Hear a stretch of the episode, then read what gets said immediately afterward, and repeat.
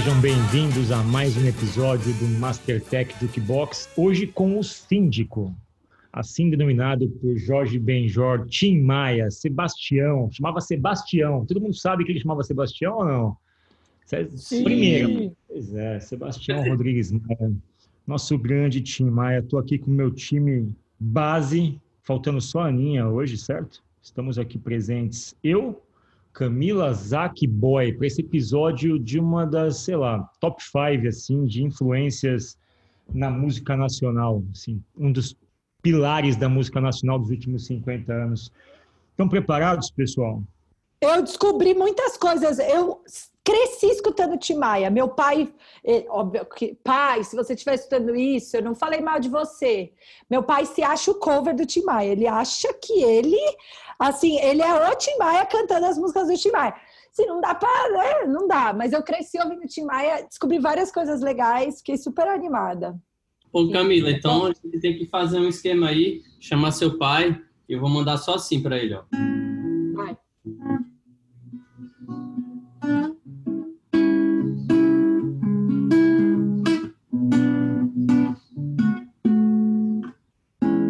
E aí ele solta o vozeirão, tá ligado?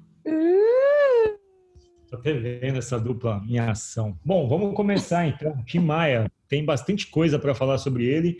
E a gente escolheu um tema meio inusitado aqui. O Tim Maia teve uma aventura numa fase da carreira dele que ele participou do Universo e Desencanto. O Universo em Desencanto era uma espécie de. Eu não vou chamar de seita, é pesado chamar de seita, né?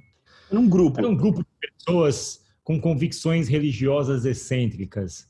E no final das contas, o Tim Maia, nessa, nessa fase dele, uma fase brilhante do ponto de vista musical, ele tinha lá. A, a toda essa cultura racional era envolvida por alguns livros que as pessoas tinham que ler para entender esse pensamento superior tal.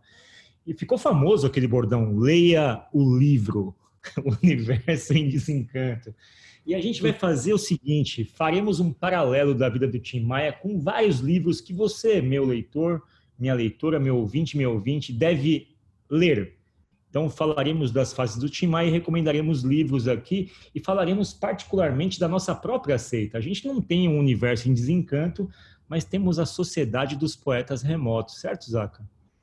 Certo? E eu, Fábio, você explica aí um pouco como que surgiu essa iniciativa que foi logo no começo da, da nossa, da, qua- da nossa é boa, né? Da, da quarentena no Brasil, né? Bom, começo da quarentena, a gente ainda estava tentando compreender como passaríamos por esse processo todo. O time estava separado, as pessoas estavam meio no escuro, né? Não sabiam exatamente como é que ia ser, quanto tempo ia durar.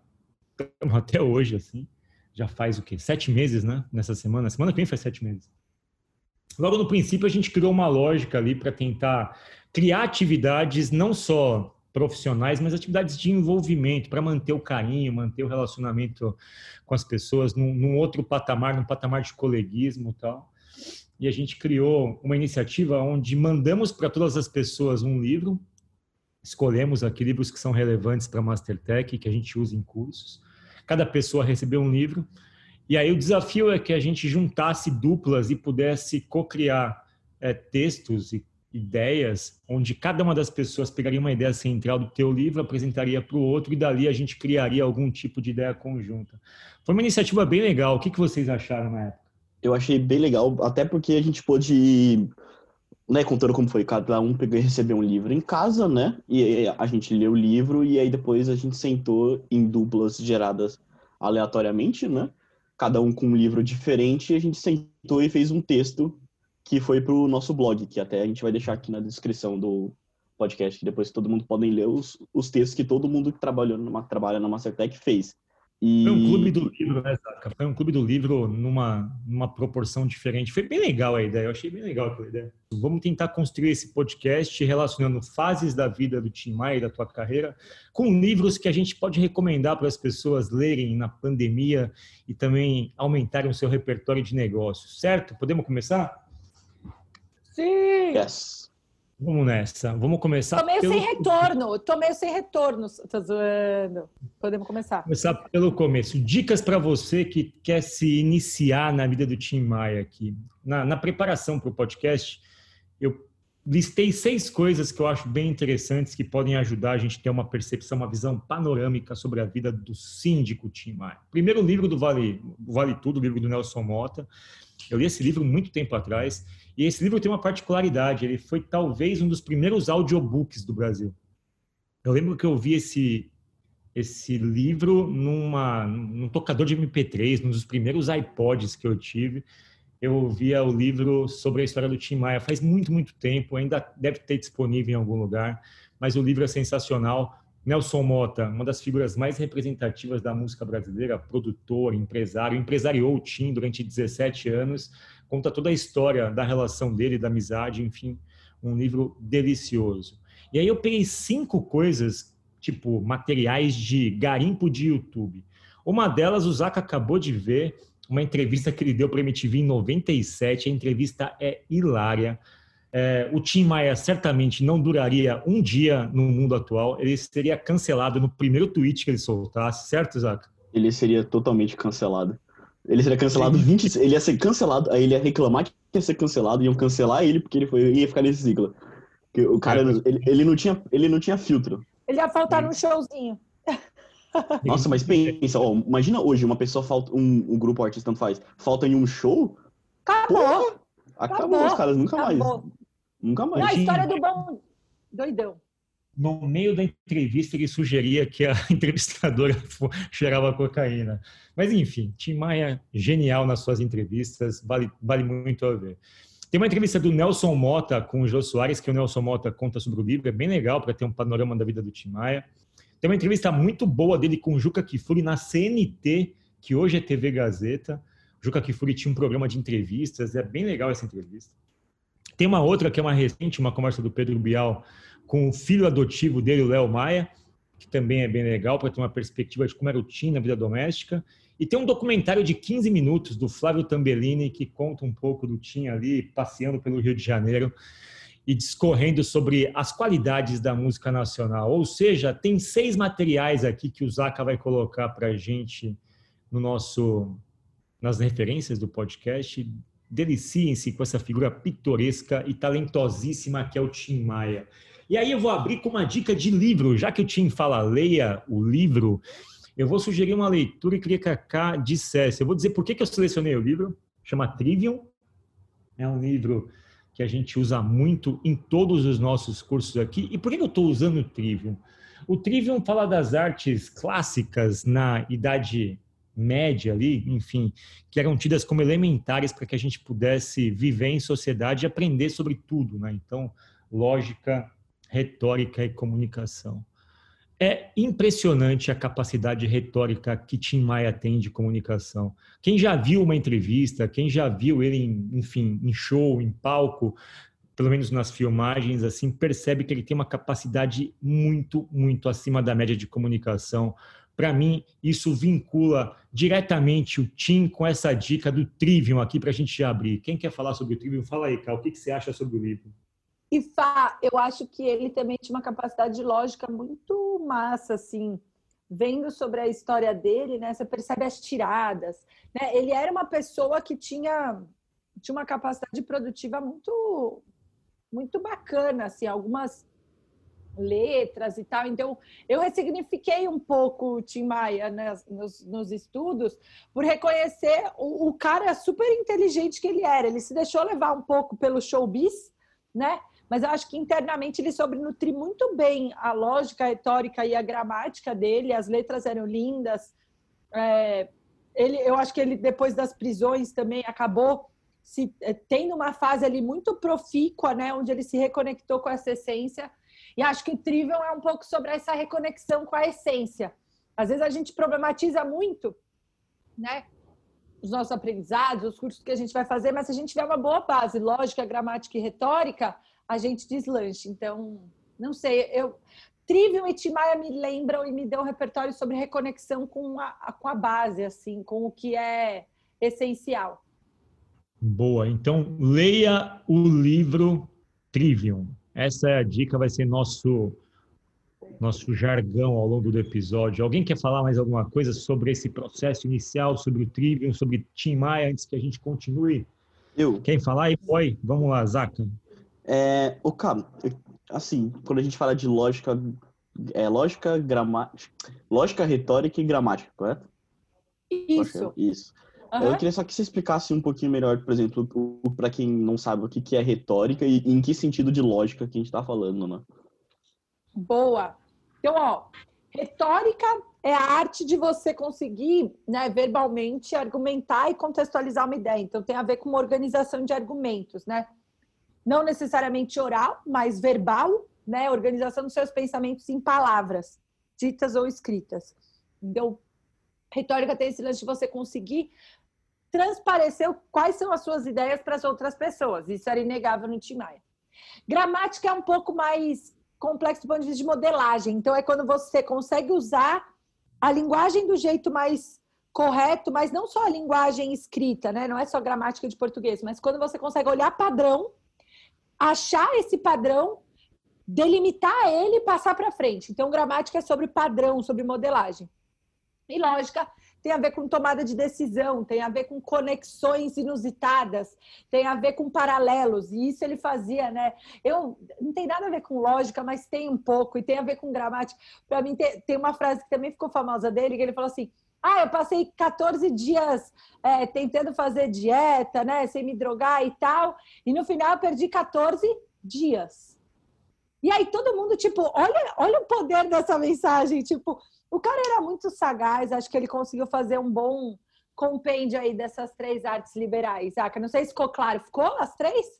É, é que essa história é outra. Porque... É o seguinte, ele fez uma dieta de duas semanas. Ele falou, ó, cortei o álcool, cortei a bebida e cortei carne vermelha, cortei as drogas. E em duas semanas eu perdi 14 dias. Essa é a história que ele conta. Foi isso, exatamente. É que você o... falou que em 14 dias durou 14 dias, mas é, ele faz um trocadilho com semana e dias. Né? Boa, é isso. É, é porque existem tem até uma grande. Às vezes tem a, a, gente confunde, por exemplo, porque existem, existe a lógica no sentido matemático, né? Então, de equações, você saber, por exemplo, provar alguma coisa, e existe a lógica no sentido de oratória mesmo, né? De, de discurso e troca de, de ideias, debate. Né? É, não, é que aí eu acho que é, é, é, é o lance da retórica, né, Zaca? É você olhar para as três e elas, obviamente, estão mescladas. Mas a lógica tem um lance de você conseguir articular, sabe? Não necessariamente tem a ver com programação, matemática, concordo com você. Boa. Sigamos Boa. Então, nossa abertura Sigamos. com Trivium aqui, um livro essencial para todo mundo. Quem escreveu Trivium, Camila? Uma freira chamada Miriam, que era né, do clero. Então, antes, né, você só estudava na igreja. Então, quando você queria estudar, você tinha que ou entrar para um convento ou entrar para um mosteiro, né, que é de homem, eu acho. E as escolas eram todas ligadas ao catolicismo, né? Então, o clero é ainda da o trivium é ainda da Idade Média. Nessa época, quem produzia conhecimento era ou freira ou padre, era a turma do clero. Seguindo, vamos começar aqui pelo começo, né? Carreira dos dias iniciais do nosso amigo Tim Maia. E eu intitulei esse capítulo de Os Foguetes. O Tim Maia, primeira inserção ali no mundo da música, foi num grupo ali na Tijuca, no Rio de Janeiro, um grupo de chamado um grupo vocal assim. Tem vários, naquela época era meio famoso os grupos vocais masculinos e femininos. Tinha vários assim espalhados, sobretudo nos Estados Unidos. E aqui no Brasil tinha uma turma na Tijuca naquela época que era muito, muito, muito forte. Você tinha Tim Maia, você tinha Roberto Carlos, Erasmo Carlos, Paulo Silvino, Calbi Peixoto. Era uma galera que veio na mesma época, assim. E aí teve um grupo, eles criaram um grupo chamado os Sputniks. Os Sputniks, por que, que eles deram esse nome? Porque eles falaram, pô, cara, a gente precisa ter um nome que signifique algo moderno, assim, sabe? E na época, Sputnik era o que tinha de mais moderno, que eram as missões espaciais russas, eram os foguetes ali, a Rússia É, e os soviéticos tentando chegar no o- o- espaço. o Sputnik foi o primeiro satélite artificial. Exato, então. Ele era um E o Tim. Maia, o né? Tim Maia curtia um alienígena também, né? Curtia um OVNizinho, curtia uma, uma missão espacial, eu acho. Teve um pezinho ali no espaço, ficava meio chapado, enfim, era mais fácil de fazer conexão. Naquela época, montaram um grupo tal, o Tim era chamado de Babulina. O apelido dele era Babulina. Não só ele, tinha duas pessoas com o mesmo apelido, era ele e o Jorge Ben. E eles tinham um apelido pela mesma razão. Eles gostavam de uma música chamada Bebop Aluna. E aí, quando eles cantavam, o pessoal falou que eles falavam Babulina. Ele era o apelido, ah, o Babulina. Então, enfim. Tudo que era Babulina, montaram esse Mas grupinho. ele fala, né, Fá? Que eles tinham que cantar muito em inglês, mas que nenhum falava inglês. Então era meio bizarro, assim, tipo, cara, as É músicas em inglês diz que eram meio sofrida.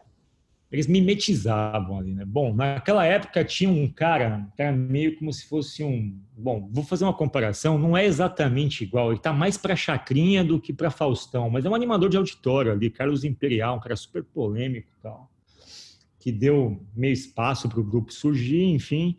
Logo no começo ali, eles tinham 16, 17 anos tal. Imagina, Roberto Carlos e Tim Maia. né? O Tim Maia naquela época não era Tim Maia, era Tião. E aí teve um evento que fizeram um show ali com o Carlos Imperial no programa deles. No final, o Carlos Imperial meio que ofereceu para o Roberto Carlos fazer uma aparição solo. Roberto Carlos topou.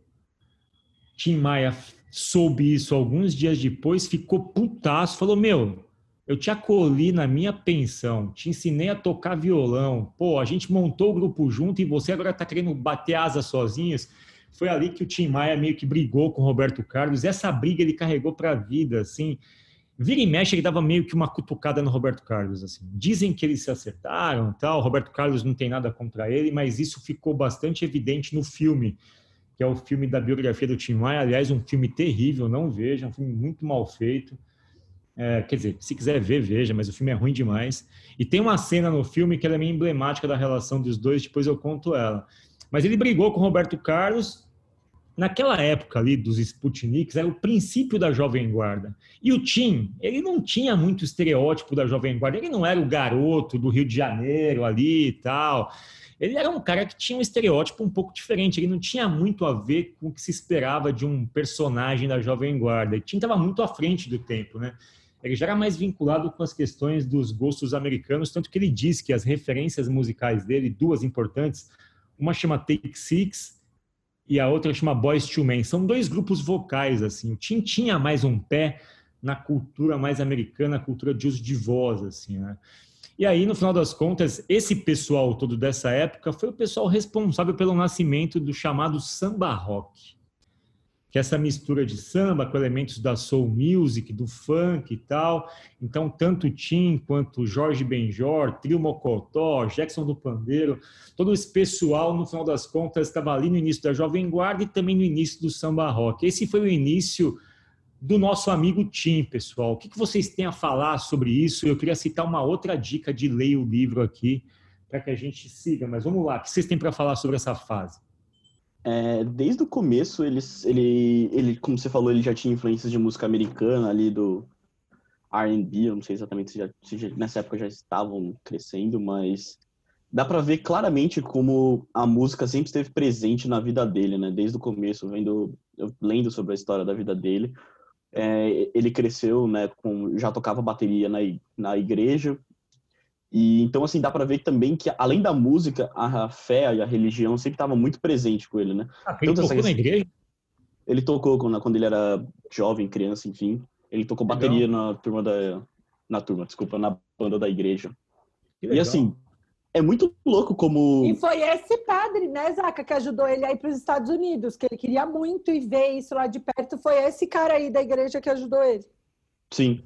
E aí, tipo, cara, é muito louco como. Assim, pra, pra mim, eu, é, eu penso assim, ó.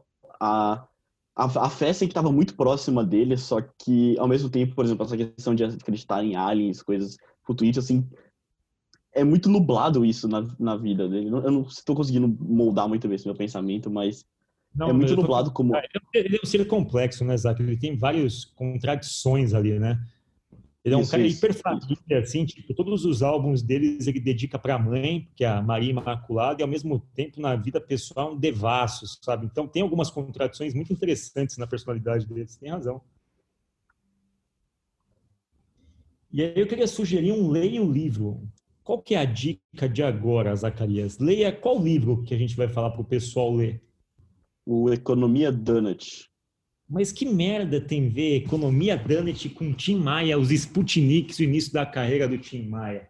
Bom, e aí eu digo, seguinte, é, Economia Donut é um livro super interessante, é um livro sobre economia mesmo, assim, escrito por uma, por uma escritora chamada Kate Rosworth, ela fez Stanford, e em algum momento na faculdade dela, ela meio que se desanimou ali, pessoal. Ela falou, pô, meu, ensinam economia hoje da mesma forma que ensina há 200 anos, assim. Pô, mas a economia hoje, ela tem outros elementos. A gente está em uma nova, enfim, forma de relacionamento interpessoal, tem as, as redes sociais, tem o meio digital, enfim. E a gente ainda continua aprendendo da mesma forma. Ela meio que pegou isso como informação e foi fazer pesquisa, né?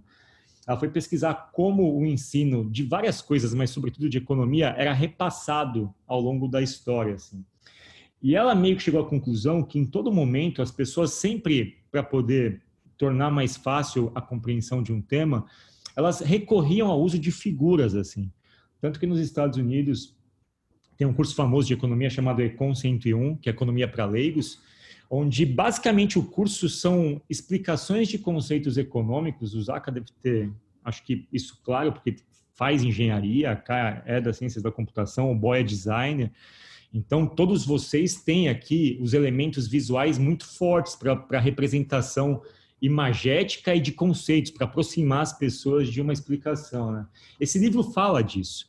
E o Donut, na verdade, é uma figura alegórica que ela usa para dizer o seguinte: olha, vamos dizer que é, tudo em economia tem que atender a dois pré-requisitos básicos. Primeiro, na parte central do donut, naquela rosca interior, no buraquinho que você olha, vamos supor que ali estejam as necessidades essenciais de uma pessoa, de uma sociedade.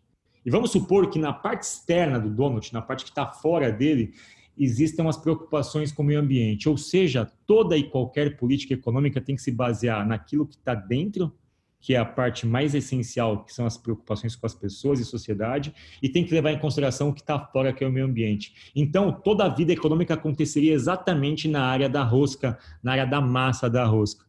Com essa explicação banal, ela meio que determinou ali um, nível de leitura econômica plausível para os tempos atuais. Por que, que eu trouxe esse livro? Porque em certo momento, toda a música brasileira na década de 60, início da década de 60, fim da década de 50, também tinha o seu donut. E qual era esse donut? Primeiro, todas as músicas que surgiram, correntes musicais que surgiram naquela época, consideravam também a mesma situação, mesmo paralelo com o donut. No centro, a gente vai preservar aqui raízes culturais do Brasil. Raízes culturais da, da nossa essência, da nossa ancestralidade, do nosso modo de viver, da praia tal.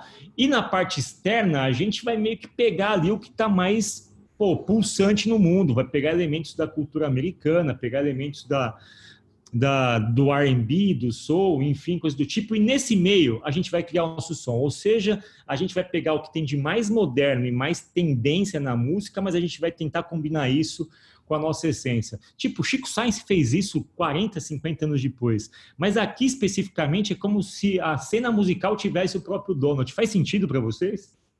É, a gente tem esses, essas equações de visuais que são permitidas a gente fazer com alegorias da vida real. Então, eu posso meio que explicar conceitos de tecnologia com algum conceito também de marcenaria, por exemplo, e vice-versa. Mas a essência aqui é que se a gente for fazer um paralelo, eles tinham lá coisas as quais eles respeitavam como essência de economia daquela época, sabe? Tipo, a gente só vai criar nesse meio aqui se respeitar tradição e modernidade, ou seja, a tradição da cultura e, obviamente, esses elementos mais modernos do jazz, do folk, enfim, coisas do tipo. Todas as músicas daquela época surgiram com esse princípio, tanto que é carregado de brasilidade essa fase do, da música brasileira, né? Ela não é uma fase que ela, ela só é imitação do que vem de fora, como é hoje. Hoje, de, de alguma forma, a gente vive uma fase até diferente. A gente copia muito o padrão americano de fazer música. E a gente, de alguma forma, se desvencilhou um pouco das raízes, assim, entendeu? Então, eu, eu fiquei pensando, o headline do livro é Economia Donut, uma alternativa ao crescimento a qualquer custo. Eu fiquei pensando o que, que era alternativa para os para essa, essa galera, assim, sabe? Tem uma entrevista do, do, do Tim Maia que ele fala que ele queria, ele queria entrar para o showbiz, tipo, ele tinha ambições de ser famoso, de fazer música para massa, tal. E aí eu fico com a sensação que às vezes ele pode ter metido os pés pelas mãos, sabe? Assim como a briga dele com o Roberto Carlos também denuncia um pouco isso, né? Do quanto a gente às vezes sentar junto, entender qual, quais são as nossas limitações, até onde a gente vai, o que, que é esse crescimento, o que, que é essa visão. Boa, mas aqui o lance todo é se fixar nisso, né? De que a gente, a qualquer momento, em qualquer processo criativo, dentro de uma empresa, é, na vida pessoal, todas as nossas ações são baseadas por um conjunto de valores e observações, assim, valores intrínsecos e valores extrínsecos, né? Então, o lance todo dessa parte aqui, que deu muito tom da vida da música nacional, é você, Zaca, o Boy, K, todas as nossas decisões, elas levam em consideração essas, essas duas partes, né? Aquilo que é essencial para mim, aquilo do qual eu não abro mão, são valores muito fortes, são coisas intrínsecas da minha pessoa, e de alguma forma as minhas ações elas vão respeitar isso, mas também vão respeitar de certa forma o coletivo, aquilo que é imperativo na vida corrente. E hoje o imperativo para a gente, em termos de vida social, é a parte de sustentabilidade, né? A parte do meio ambiente, enfim, toda essa parte de emergência climática que está em discussão. Então, se a gente fosse fazer um paralelo com a música, em todo momento a música também bebe da mesma fonte, né? Você é, para levar a música como cultura e como veículo de divulgação de uma cultura, você tem que, pelo menos, enxergar aquilo que é essencial na, na, tua matriz musical e pegar aquilo que é novo, aquilo que de forma bastante exemplar representa o espírito da época. Então, eu acho que na música sempre tem isso, né? Até por isso você consegue, de tempos em tempos, olhar para trás e perceber que a tradição está sendo mantida, mas está sendo atualizada. Você tem a tradição e tem a atualização. Tradição, atualização, e você mantém uma linha de desenvolvimento musical. Economia Donut para vocês, leiam esse livro. Ele fala basicamente disso, de como a gente consegue beber dos conceitos clássicos de economia, mas ao mesmo tempo ir sistematicamente atualizando com releituras da, da, da nosso espírito da época. Ficou claro, pessoal? Super. Ah, e o quanto a gente talvez não tenha que colocar as cartas na mesa, desenhar para deixar bem explícito quais são os, os impactos, né? Quais são os nossos anseios. Perfeito. Boa. Esse foi o comecinho da vida do Tim, os Sputniks. Mas vamos avançar, porque o Tim fez muita merda na vida. E ele foi para os Estados Unidos. Foi para os Estados Unidos, onde ele não era conhecido por Tim, ele era conhecido por Jim. As pessoas falavam Jim, Zaca, não era Tim. Total. 17 não, anos. Ele teve que enganar. Eu estava vendo, eu estava lendo sobre a saída, Fá, como é que naquela época dava para enganar a embaixada americana? Diz que ele conseguiu, sei lá como, o visto, sei lá como o passaporte, sei lá como onde ele ia ficar, que a igreja lá ajudou ele e ele chegou lá sem saber, sem um puto no bolso e sem saber falar e disse que tinha enganado meio mundo para conseguir chegar lá. Eu fiquei pensando, hoje enganar a embaixada americana, tipo, né, tirar o visto, é a última coisa que você vai querer fazer na sua vida. Pois eu diria que ele conseguiria hoje, viu? Eu também acho. E, e, naquela época disse que ele mentia tanto que ele só foi ele só foi perceber que ele estava mentindo quando ele chegou lá e a mentira dele, ele, tipo assim, ele contava para todo mundo que ele tinha onde ficar. Ele falou, cara, eu mentia não. tanto. Eu cheguei lá que eu percebi que eu não tinha onde ficar. Enfim, a mentia até para ele mesmo. Eu acho esse, esse episódio é, perfeito para a gente entender o quão sem noção o Tim Maia era. Tá ele é muito maluco, mas ele é um cara que ao mesmo tempo que ele é sem noção, essa sem noção dele leva ele a lugares diferentes também em termos de criatividade, né? Eu acho que ele é um ser complexo, como o Zaka diz. Mas vamos lá. Foi para os Estados Unidos com 17 anos. Menor ainda. Gente, como é que ele fez isso? É, chegou Deus. ali com 18 e tal. Ficou cinco anos lá. Nesse intercâmbio, ele foi para uma cidadezinha, tipo, vamos lá, fazer o paralelo, seria o equivalente a Mauá, aqui em São Paulo, vai. Tarrytown, em Nova York. cidadezinha pequena. Então. Na entrevista da MTV, ele fala que ele fez um Summer Courses lá. Ele falou, e ele conta isso, é muito engraçado. Ele falou: Não, eu fiz um. Eu, eu, eu entendo muito de TV. Aliás, eu fiz um curso na NYU. Ele fala isso. Aí você fala: Caralho, o Tim Maia fez TV na NYU? Pô, que legal, né? Aí ele começa a contar. Na verdade, é um Summer Courses on TV tal. E ele fala, o curso tinha seis semanas, mas enfim, eu fiz duas ali, mas depois eu desisti, fui meio que para a rua mesmo, porque era meu esquema. E ele meio que conta isso. E é engraçado que ele te convence que ele entende de TV, que ele fez um curso, quando na verdade ele fez um cursinho livre de seis semanas que ele só cursou duas. Até, que, até fala... nessa entrevista, ele no começo, ele, tipo, a, ele até vira e fala assim: ah, não, eu, eu não preciso ficar olhando para a câmera porque eu fiz o curso, então eu sei como que funciona. tipo, ele, ele, era, é ele era malandro, ele era malandro também. Ele era. Doidaço, é muito... velho. Ele fala: Eu sou formado em dificuldades e sofrências. Eu achei sensacional isso, porque ele falou isso de um jeito que tem um pouco de piada, mas tem um pouco de verdade, né? E aí tava lá em Nova York e tal, tinha uns amigos barra pesada, é, resolveram fazer umas viagens de carro, roubaram um carro para fazer uma viagem e foram dar um rolê pelos Estados Unidos, andaram por nove estados, saíram de Nova York, desceram até a Flórida e aí o Tim confidenciou isso para o Nelson Mota. Nelson Mota, a gente fazia o seguinte, a gente roubava uma coisinha no estado e vendia no outro. Roubava uma coisinha no estado e vendia no outro. Ele foi contando isso. E até chegou em Daytona Beach e foi preso. Tipo, foi preso. Ele já tinha sido preso, acho que umas três, quatro vezes nos Estados Unidos por briga de bar, arruaça, vadiagem e tal.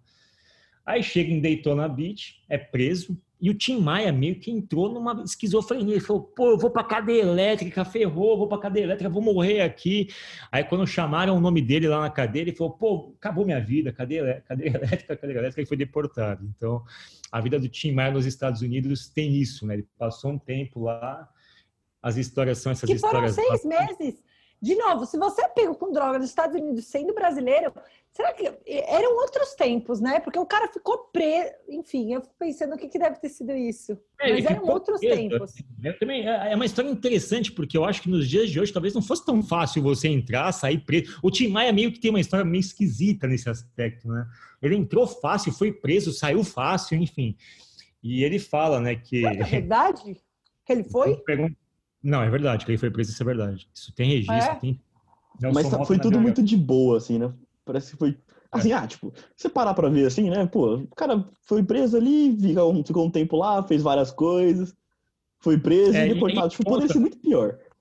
É, e ele conta que ele foi convidado a se retirar por drug possession felony. Ele, ele conta isso com cara de pau, Tim, Tim Maia é sensacional. Mas foi ali, cara, e aí que é o lance das duas dicas que eu vou dar aqui. Os anos americanos do Tim Maia foram determinantes para criar o Tim Maia. Né? Ali ele teve influência de tudo, porque ele chegou numa época muito, muito efervescente musicalmente falando nos Estados Unidos. Ele até teve um, um, um conjunto vocal lá que não foi para frente. Mas ele tem ali a influência da Motown, do funk, James Brown, toda essa parada. Ele é fã de Sam Cooke. Sam Cooke tem um documentário lindo na Netflix Sam Cooke morreu com 30 e poucos anos, foi assassinado, uma das vozes mais lindas, assim, documentário bem interessante da Netflix. Foi ali que ele refinou o gosto musical. Eu trouxe duas dicas de livros aqui. Uma delas é A Incrível Viagem de Shackleton, que é um Ernest Shackleton, um desbravador dos Árticos no princípio do século passado. E aí o paralelo com a vida do Tim é só essa mesmo, tipo, é uma viagem completamente impressionante, impensável, e você lendo aquela história de como as pessoas desbravavam os polos e os árticos, você fala, caramba, como tinha gente com espírito empreendedor no mundo, né? A gente acha que empreendedor é tipo o Elon Musk que tá pegando a SpaceX, indo para o espaço. O Shackleton, cara, com um barquinho mequetrefe, com um bando de gente que não tinha nem conhecimentos assim marítimos, é, saiu ali do Reino Unido e meio que entrou numa empreitada de meses para poder chegar no Ártico. Um monte de gente morreu de escorbuto, coisas banais assim. Mas ele é uma das pessoas mais importantes do ponto de vista de desbravação, assim, de desbravar territórios desconhecidos. E o Tim Maia, no final das contas, quando você pega a, a, a viagem para os Estados Unidos, o paralelo da jornada é muito louco também, assim. E ele desbravou ali, não um polo, não o Ártico, mas desbravou uma cena musical que ele traz para o Brasil no bolso e influencia uma porrada de artistas. Né? Então, esse é um livro que eu queria deixar para vocês. É meu livro preferido. Eu já falei isso para Camila, eu acho. A Incrível Viagem de Shackleton é meu livro preferido há muito tempo. Eu amo esse livro. E um outro livro é A Menina da Montanha, que é uma história que eu li também no, no nosso Muito Sociedade legal. dos também.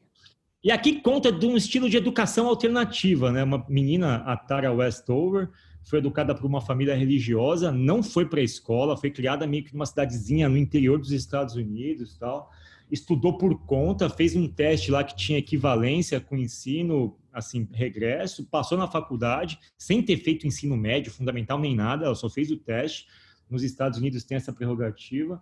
Entrou na faculdade com 17, 18 anos, sem nunca ter pisado numa sala de aula sofreu tudo o que você pode imaginar de uma criança em termos de adaptação, mas virou uma pessoa brilhante, se formou em História em Cambridge, tem uma história maravilhosa. E o paralelo que eu faço é isso, de formações alternativas, de como... É, se você vê a história da Tara Westover, da família, você fala, pô, que história triste, assim, mas ao mesmo tempo que é triste, ela só absorveu certos conhecimentos e só teve certos aprendizados por conta daquele efeito colateral daquela história restritiva dela. E da mesma forma, eu acho que a educação do Tim Maia musical, ela não foi uma educação formal, mas ao mesmo tempo, ele só é o Tim Maia por conta desse efeito colateral. Se eu estou querendo me explicar aqui, é o seguinte: não estou dizendo que a gente tem que ter formações colaterais ou esquisitas, mas é inegável também a gente não compreender que isso faz parte da formação de tanto de Tara Westover quanto do Tim Maia. O que, que vocês têm a falar sobre isso, sobre intercâmbio, sobre essas coisas que às vezes são acidentais, mas que quando a gente olha para cá, a gente fala, caramba, eu sou aquilo. É formação de caráter, né, Fá? Tem uma fase que eu desconheci, inclusive, que foi quando o Tim Maia voltou para o Brasil, ele foi preso aqui também, porque foi julgado aqui também, ficou na cadeia aqui também. E aí, quando ele saiu da cadeia, ele jurou para ele, para todo mundo, né? Porque que a família dele já não recebia muito bem ele, porque ele ficou tem, os cinco anos lá nos Estados Unidos sem dar notícia, Fá. Imagina você não ligar para sua mãe. Aí a hora que você chega no Brasil, você fala, então, by the way, eu estava preso, eu tive que fazer uma temporada ali na cadeia. Obviamente que a mãe falou assim, sai daqui, né? Não, calma lá, calma lá. E aí ele foi para São Paulo e foi morar com um amigo, com um produtor, que na época, esqueci o nome dele, é, era. Era um cara que estava fazendo sucesso na época, mas não ficou muito conhecido, não. Quem fala? Eduardo Araújo. Isso, Eduardo Araújo.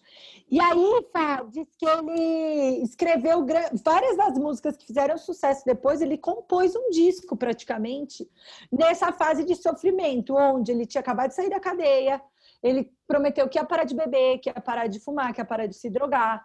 O cara era super bem sucedido e ele, tipo, morando de favor. O cara saía com várias garotas e ele, tipo, sozinho. Ele começou a repensar a vida dele. Então, um dos anos mais.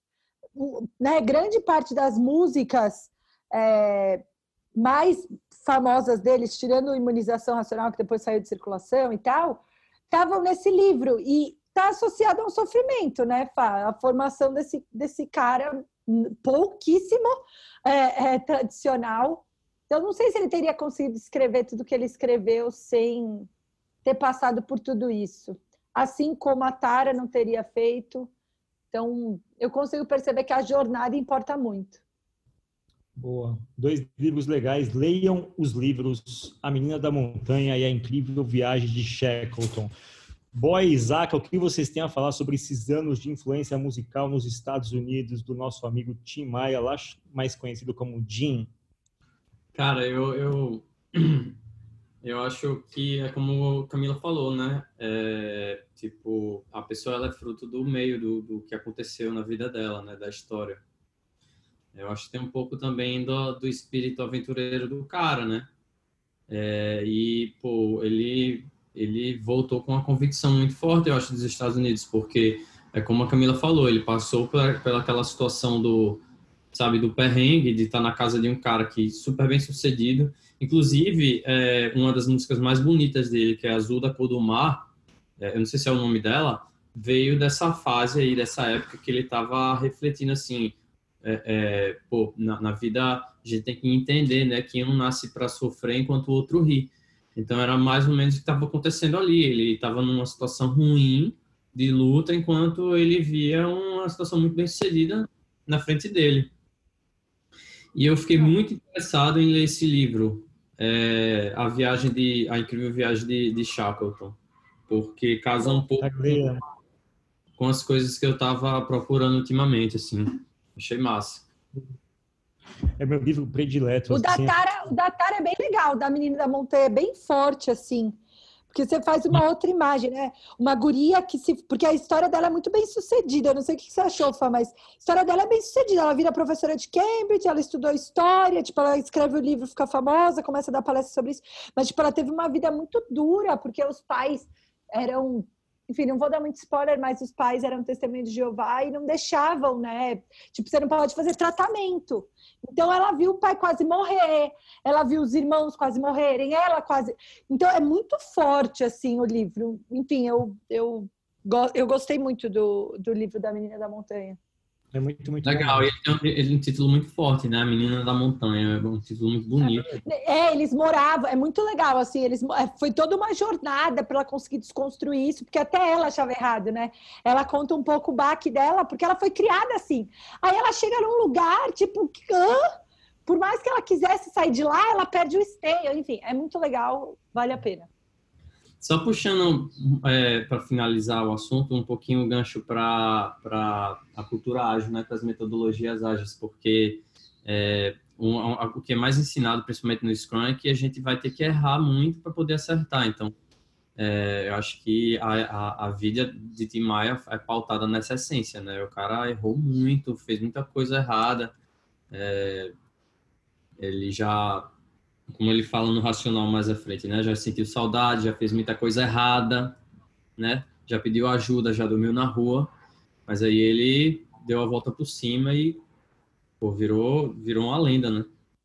Aliás, essa música é muito autobiográfica, né? Você estava falando o trecho dela, é muito pertinente, assim. Mostrar Esse que cara... aprendi, né? É. Que é, quem dera o mundo que é, né, me ouvisse para mostrar que eu mudei, né? Muito foda. É, essa música é muito ele, é. E aí volta, volta para o Brasil, década de 60, finalzinho, e aí já vem Tim Maia, né? Mas só que ele não voltou como cantor. Ele voltou com toda essa bagagem musical, toda essa malandragem, ele voltou como produtor Eduardo Araújo, como a Cá falou. E aí, meu, aí ele começa a carreira dele na década de 70, e a década de 70 do Tim Maia é impressionante. Ele tem 11 álbuns na década de 70. É um por ano, assim, todos muito, muito, muito legais. Inclusive fazem da cultura racional.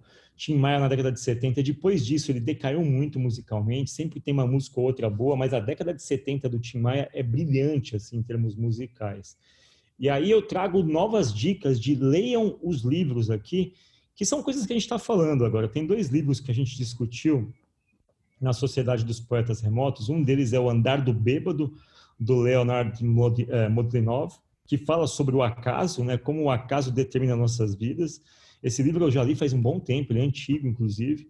E tem um mais recente que chama Iludidos pelo Acaso, do Nassim Taleb, que está mais hype agora, que fala como a, a, sorte influencia nos mercados e na vida. Ou seja, os dois livros têm a mesma tônica.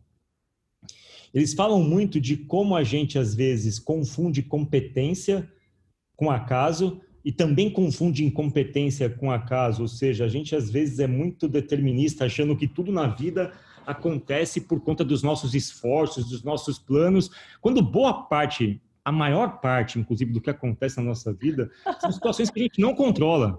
São situações que você não controla, são caminhos que se, que se cruzam, são situações econômicas, fato de você nascer numa época específica, de ter amizades, enfim, a vida tem uma conexão bastante é, casual, assim, de coisas que acontecem, vão se sucedendo e vão moldando o que você é, o que você faz e a gente não lida bem com esse fato. A gente acha que a gente controla todas as questões da vida.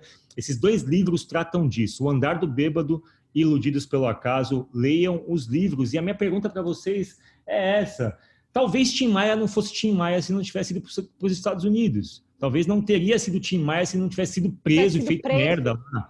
Se, tivesse, ah. se ele tivesse sido preso, ele teria ficado por lá. E talvez tenha ficado por lá e pudesse ter se tornado alguma coisa diferente ainda na música, mas não seria o Tim Maia. E aí eu trago para a mesa o quanto que o acaso está presente na vida de vocês. Eu, eu acho que as pessoas, a personalidade, enfim, das pessoas é muito moldada pela aleatoriedade da vida, né?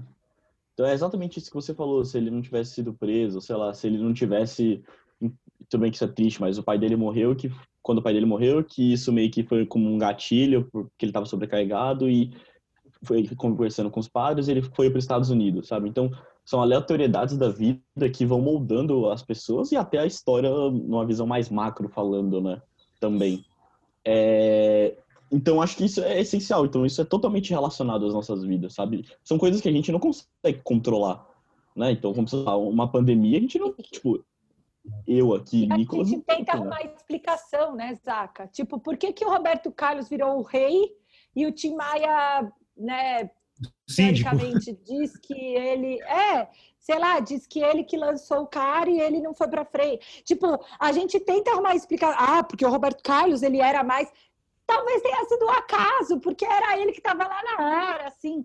Tipo, às vezes a gente racionaliza demais, né, em achar essas observações.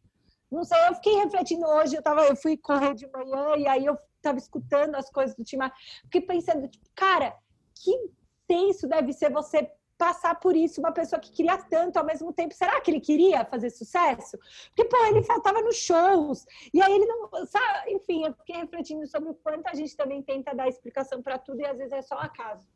O lance do acaso, o lance mais importante para mim é o seguinte: não é porque muita coisa acontece por acaso que você vai largar de mão. Ah, então tá bom, então fico aqui esperando acontecer alguma coisa comigo. Não, não é isso que a gente está falando. Né? a gente vive nossas vidas, a gente constrói nossas famílias, carreiras, profissões, estuda tal. Mas o fato de você dar certo e dar errado, às vezes é tão somente um acaso, assim. Você vê pessoas brilhantes, maravilhosas, enfim, que fizeram tudo certo e que, enfim, estiveram vivas em momentos equivocados ali da história.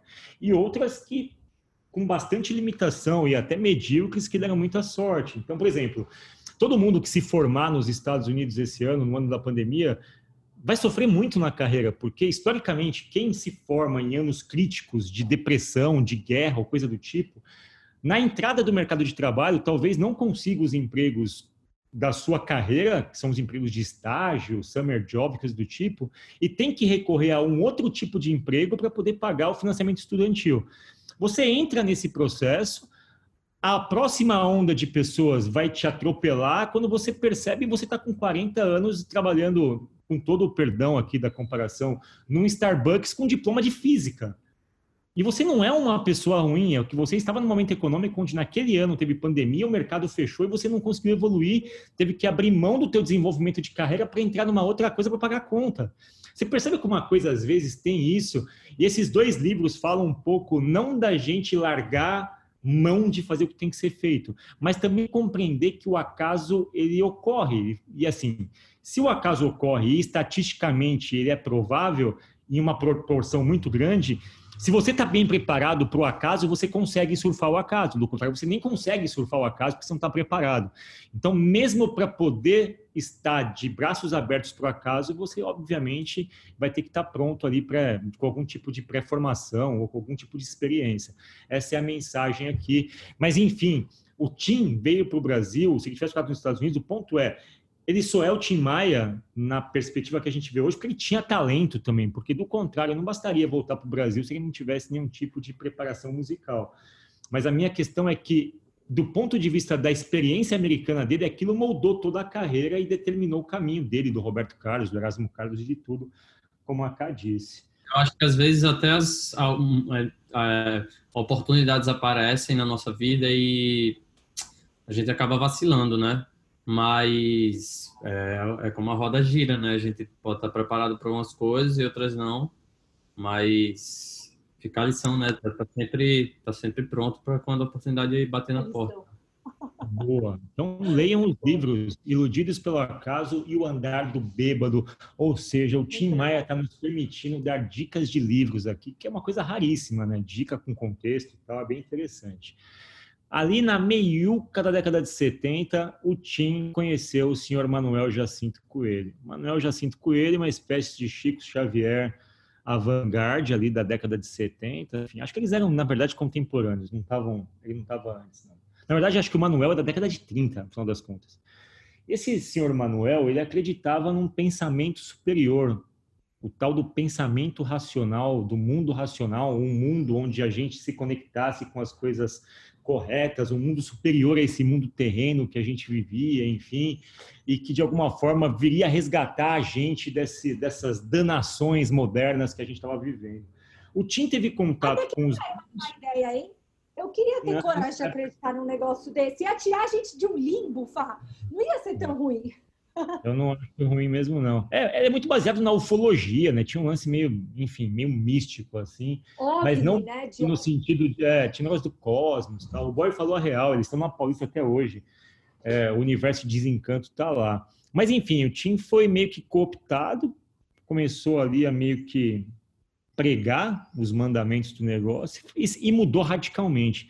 Vocês não têm, vocês não estão vendo, obviamente, o que a gente está vendo agora, mas tem uma foto na tela aqui do Tim Maia vestido de tudo de branco, com a barba feita, com uma aparência saudável. E o Tim Maia, para quem sabe dele, o Tim Maia fazia triatlo, segundo as palavras dele mesmo, né? que ele bebia, fumava e cheirava. Então, o triatlo dele, alguém ligava para ele, pô, o que está fazendo, Tim Maia? Eu estou fazendo triatlo, eu fumando, bebendo e cheirando. Então, o Tim Maia tinha uma vida devassa, e essa vida devassa dele fez com que ele, obviamente, ficasse acima do peso, faltasse a shows, enfim, arrumasse confusões. Mas na época do universo de desencanto, ele ficou dois anos limpo. Ele perdeu 20 quilos. A voz do Tim Maia, quem ouve os álbuns criados nessa época, que é, é o, volume, é, o volume 1 e volume 2 da, da fase da imunização racional, são álbuns que a voz do Tim tá linda, assim. As letras não fazem muito sentido, porque ele está meio que pregando ali, mas musicalmente falando, a parte melódica, você começa a perceber influências do funk americano, a levada, aquele groove de guitarra, é coisa linda. Do ponto de vista musical, melódico e da voz do Tim, é a fase mais legal, assim, que eu acho. Tanto que dali vem várias músicas que eu ouço meio que cotidianamente, No Caminho do Bem, Bom Senso, é, Rational Culture, que é uma que tem um 12 minutos de um groove muito gostoso de ouvir, que toca em festival até hoje. O pessoal que vai no Fatiados lá fumar uma maconha lá no cantinho deve ouvir isso. Enfim, essa é uma fase muito, muito boa dele e que também meio que bate com os mutantes, que na época eram meio psicodélicos ali. Essa é uma fase do time muito, muito maluca, muito interessante, que eu acho que todo mundo deveria pesquisar e ouvir com olhar, com um ouvido meio histórico assim compreender a época, o sujeito, o que, que ele traz de influência. Tentem ouvir volume 1 e volume 2 da fase racional com esse ouvido treinado assim. E aí eu trago uma outra dica para vocês com essa fase que abri para vocês conversarem, que é 21 lições para o século 21. Pô, mas que merda tem a ver, Fábio, 21 lições para o século 21 na fase do universo em desencanto?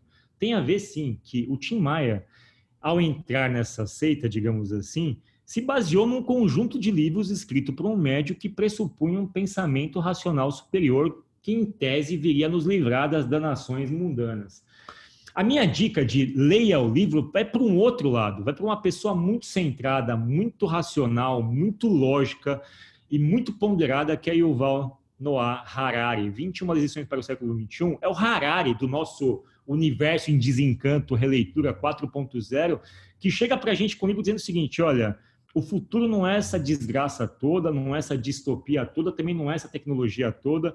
O futuro é um equilíbrio entre a gente perceber essas mudanças e sacar que no final o ser humano vai estar sempre no centro das discussões, dos interesses e que sim, vai mudar, mas a gente vai se acomodar numa nova realidade, num novo equilíbrio. Essa é minha dica de leia o livro Yuval Noah Harari, 21 lições para o século 21, e eu quis colocar ele aqui na parte do universo de desencanto eu fico pensando sobre essa necessidade da gente dedicar um tempo a essa reflexão, sabe? Por mais que eu saiba que né, é errado droga e essas coisas, é óbvio, mas eu acho que o Tim Maia ele teve um tempo para refletir e aí a gente sai diferente de, de, desse tipo de situação, sabe? Assim como o Harry fala que ele não se droga, mas que ele medita duas horas por dia pessoa que medita duas horas por dia, ficar pensando ele com ele mesmo, é um tipo de, de tentativa de introspecção, sabe? Não sei, eu fico pensando que o humano ele tem essa tendência à racionalidade, mas a gente se perde no meio do caminho, sabe? Não sei. É uma fase bem legal isso. Todo mundo tem uma fase, né, de entrar no budismo, veganismo, na yoga, na corrida, nas drogas, no rock, no punk, enfim. Todo mundo tem uma fase na vida, né? O ponto é que se hoje tivesse uma, um universo em desencanto do Harari, era muito capaz que eu entrasse para a seita dele. Enfim, talvez eu fosse entrar e me vestir de branco lá e esperar por um futuro como o Harari prega. Essa foi a fase da parte racional do Tim Maia. Musicalmente, eu recomendo fortemente para que vocês pesquisem a respeito e ouçam. É brilhante. Sabe o que aconteceu de legal nessa fase, boy? É, o Tim Maia, para todo mundo que estava perto dele, tinha despirocado. Tipo, o cara despirocou, fudeu. E ninguém queria lançar os álbuns dele da fase racional. Ninguém. Porque imagina que você é um cara da boemia, da noite, do funk, do soul tal, que tem todo aquele atributo meio de loucura, meio estereótipo da música bandida. De repente, você dá uma guinada na carreira e fala: Não, vou lançar um disco agora mais conceitual, mais cabeça, mais pé no chão aqui na seita. Nenhuma gravadora quis lançar. O que, que o Tim Maia fez? Falou: Ah, é? Ninguém vai lançar meu álbum? Então eu vou criar minha gravadora. E ali nasce a gravadora do Tim Maia, cara. O Tim Maia foi a primeira pessoa no Brasil a ser considerado como independente. Ele criou a Seroma. Seroma, na verdade, é o nome da gravadora dele, chamava Vitória, depois virou Vitória Regi. E Seroma significa, sabe o quê? Amores ao contrário. Se você pegar amores e colocar ao contrário, é Seroma. Essa é o nome da gravadora do Tim Maia. E tinha um slogan e ele tinha um slogan que era a única que paga os sábados, domingos e feriados depois das 21 horas. Tim Maia ficaria muito puto, porque hoje o slogan dele cairia por terra com o Pix. Porque o Pix, Tim Maia, permite que você faça a mesma coisa. Você pode pagar hoje, sábado, domingo, feriados depois das 21 horas com o Pix, que é a nova regulação do Banco Central. Mas o Tim Maia foi visionário. Ele viu o Pix antes do Pix, viu o Independente antes do Independente. E sabe o que é engraçado? Quando o Tim Maia era entrevistado, eu perguntava para o Tim Maia, Tim Maia, você é o primeiro artista independente do Brasil, tem uma gravadora? Ele falou, não, não, não, não, não, não, não. Não sou independente, não. Eu sou dependente de amor, sou dependente de mulher, sou dependente de droga, sou dependente de dinheiro, sou dependente de vender. Então não vem com esse papo de independência para mim, não, que eu sou muito dependente. Então o Tim Maia tinha essa sagacidade, assim, de até nesse aspecto, ele criou a gravadora e de alguma forma ele estava muito à frente de todo mundo, porque depois foi mais comum as pessoas fazerem isso. O Lobão fez isso na década de 90 e hoje é muito comum que ele lança o Ira, hoje está tá independente e tal.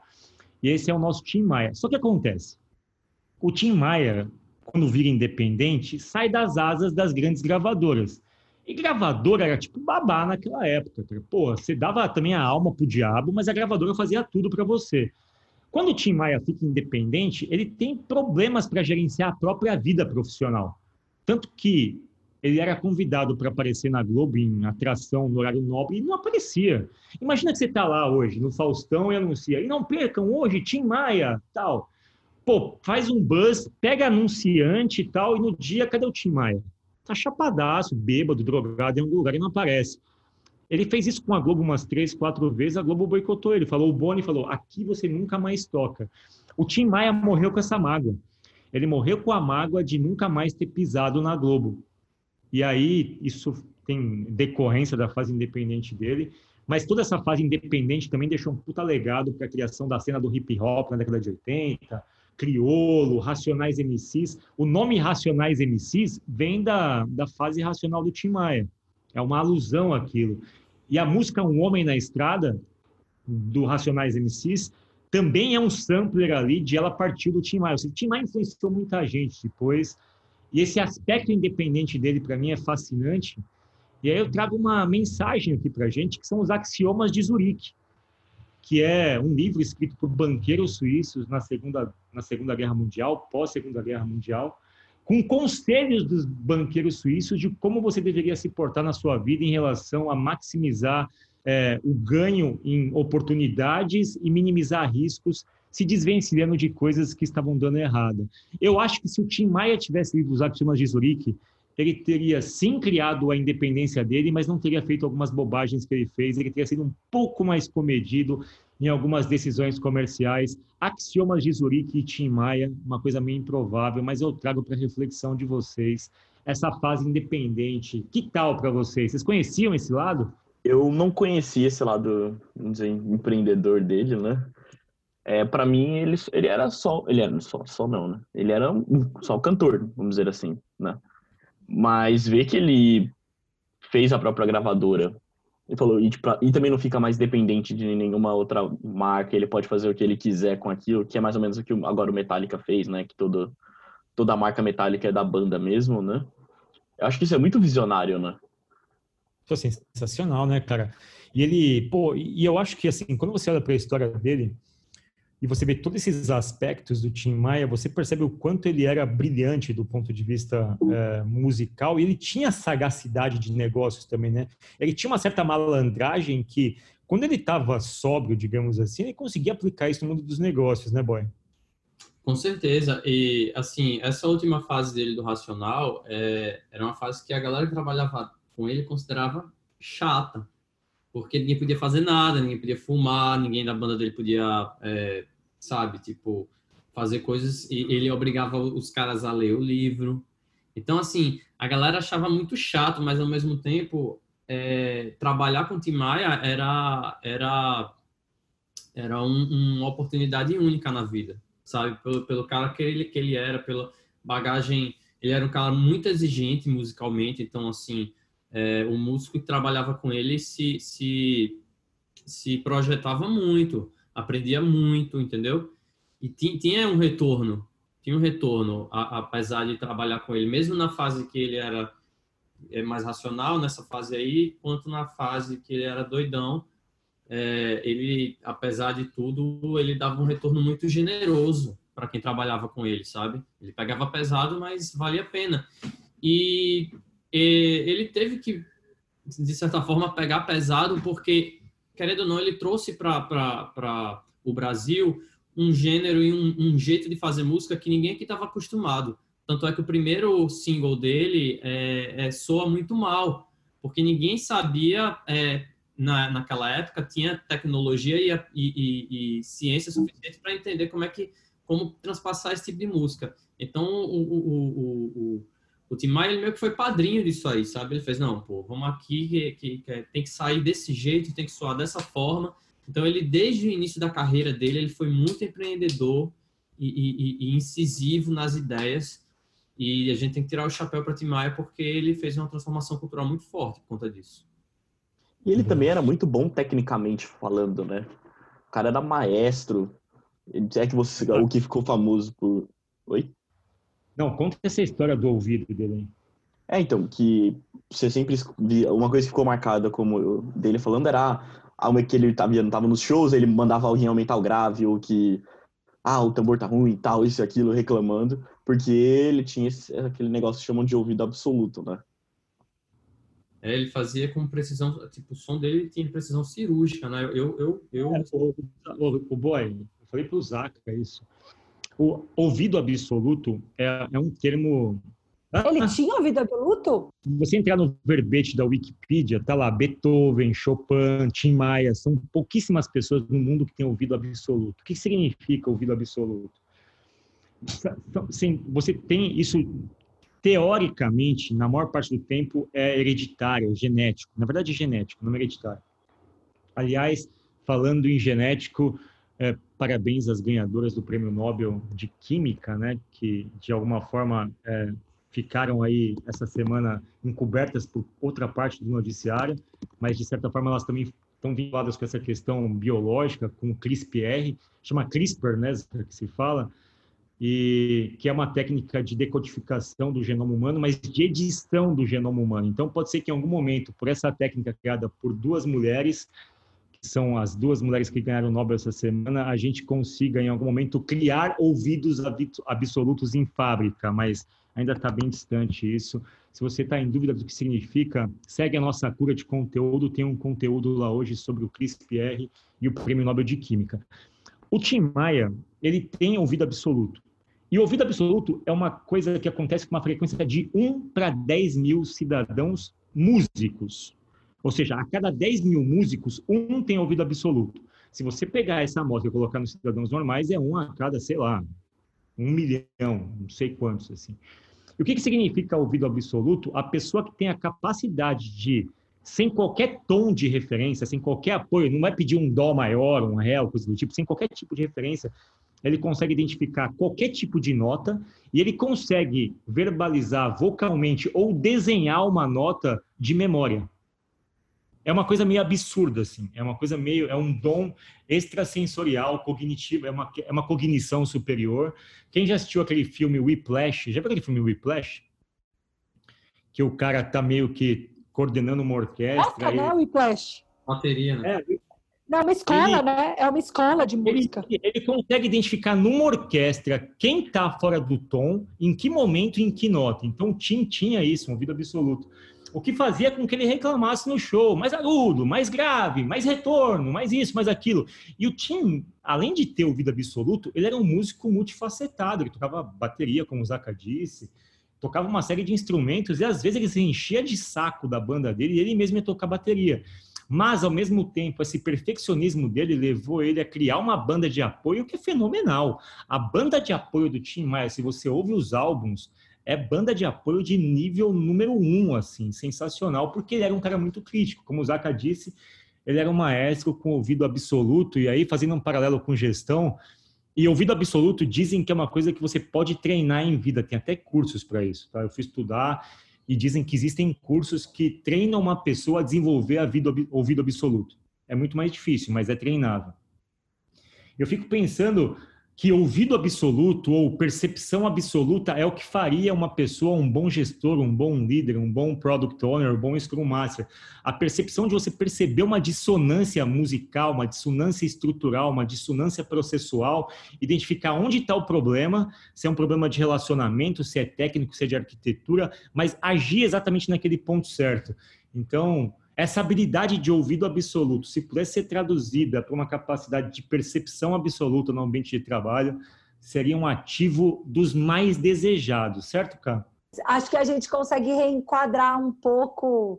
E quando você falou, eu, eu coloquei ele num lugar de tipo, cara, que louco você ser essa pessoa que sabe o que deveria ser feito e ao mesmo tempo perceber que você está dando coaching, né? Era menos uma reclamação, talvez, e mais um coaching para a galera da banda. Só que soava como reclamação, né? Então, eu. Engraçado como as pessoas julgam isso, né? Eu mesmo julguei ele como reclamão, tipo, puta, cara chato. Não, não é. Isso E, na é, verdade, não. Não, não, não é. Isso, na verdade, é quase como se fosse. Eu vou falar a palavra, mas não é isso. É quase como se fosse um fardo. E eu vou dar uma última dica para a gente encerrar o nosso episódio. A gente faz uma rodada de leia o livro em relação ao ouvido absoluto do Tim. Adivinhem qual livro que eu vou sugerir para leia o livro em relação ao ouvido absoluto? Vou te falar. Algoritmos para viver. Ele tinha um algoritmo. Porque, imagina, pessoal, vamos lá. Imagina que você é um músico. Se você parar em qualquer nível de interrupção com ouvido absoluto, você não continua. Você não vai conseguir fazer ó, show. Se eu tiver, quem me garante que eu não tenho ouvido absoluto? Todo mundo Não, que tem sei. ouvido absoluto sabe que tem ouvido Sabe. absoluto? Sabe, sabe Ah, que é uma sabe? questão?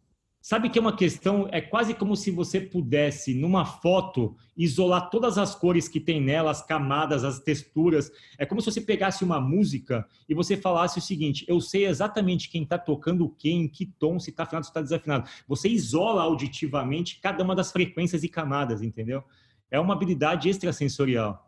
É como se você fizesse isso de forma muito tecnicamente Mas é que eu rápida. acho. é, tá, entendi. Então ele tem o hardware e o algoritmo preparado para isso, porque ele tem Exato, que nascer com exato. esse ouvido diferente. Mas o que eu digo de algoritmo é que deve ser um fardo isso, porque para você conviver em sociedade, você vai ter que meio que aceitar um certo nível de ineficiência, certo? Você vai ter que aceitar, tipo, Vai. cara, eu não, posso, eu não posso cobrar das pessoas todas que elas tenham ouvido absoluto. Então é o seguinte, olha, e algoritmo da parada ótima você pode explicar melhor que eu, mas eu acho que em algum momento você decide, olha, só que é um, é um algoritmo da parada ótima invertida, é um algoritmo do início ótimo, sabe? Que é o seguinte, olha, até aqui eu vou, eu vou me sujeitar a distorções e sujeiras musicais. Aqui eu vou começar a operar. Agora explica você o que que é um algoritmo de parada ótima, que é o invertido disso. É que o lance do Parada Ótima é até onde vale a pena eu continuar vendo próximas opções, dado que as opções são infinitas. Né? Você fica nesse dilema que não dá para você ver todas. É tipo vaga de emprego. Bom, um bom exemplo é a vaga de emprego, né? A gente usa muito o, o exemplo da secretária, que a gente até tem usado como exemplo do secretário, para a gente ser mais feminista. É, eu tenho infinitos candidatos. Em que momento eu tenho que parar de entrevistar e me contentar com o que já apareceu, né? Para cada problema eu tenho um número meio mágico. E o X são cinco pessoas. né? Cada um tem um número mágico. O Timai teve que achar o dele e não era, né? Ele ficou famoso por isso, então quer dizer que ele achou marromeno. O algoritmo de parada ótima, acho que tem um número que é um número mágico, que acho que é 37%, uma coisa assim, que é o seguinte: você determina, por exemplo, vou buscar um apartamento. Quanto tempo que você quer ver apartamento? 30 dias? Ok, você vai buscar apartamento por 30 dias. E você vai ver um apartamento por dia. O que, que o algoritmo da parada ótima diz é o seguinte: a partir do décimo dia, teoricamente, você já viu todas as divergências entre bom, ruim, bonito, feio e caro e barato. Então você já moldou na tua cabeça um padrão de escolha. A partir do décimo primeiro, qualquer um que atingiu o seu padrão de escolha, você tem que parar. Porque você já conseguiu a melhor escolha. O algoritmo da parada ótima significa como é que eu seto a minha melhor escolha dado o meu conjunto de restrições ou de, enfim, disponibilidade de busca. No caso do Tim Maia, o algoritmo de parada ótima dele era o contrário, era do tipo, ok, eu tolero X barulho. Quando esse barulho acontecer, eu vou intervir, o meu algoritmo vai agir aqui, eu vou falar, para, não dá para a gente continuar assim. Estava imperfeito, mas estava tolerável. Nesse nível aqui eu não tolero mais, porque o nível de tolerância dele ele definiu como ótimo aquele. Então, esse é um ótimo livro chamado Algoritmos para Viver. E olha, o Tim Maia ficaria muito orgulhoso de eu indicar um livro dele de algoritmos para viver aqui. Se o mundo inteiro me pudesse ouvir tenho muito pra contar, dizer que aprendi.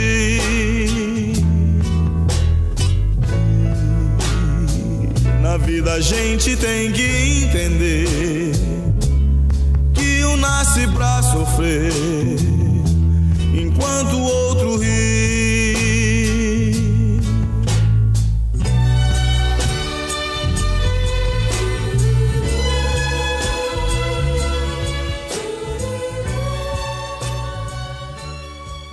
Para você que aguentou até agora o nosso episódio, uma surpresa. Ah, quer ouvir a surpresa, né? Enfim, desconto vitalício na Mastertech para quem mandar mensagem para mim, vitalício no MDele. Você vai consumir MDele enquanto ele existir de forma gratuita. Olha, uma oportunidade raríssima assim. Se você está no episódio agora, adiciona no teu celular o número 99890 1661 e você vai ganhar conteúdo vitalício sobre agilidade e inovação enquanto esse telefone estiver ativo. Certo, Zaca? Uhul! Exato, exato. De graça, para sempre. Ou Gostei. seja, se Gostei, tivesse. Lili! Gostei. É,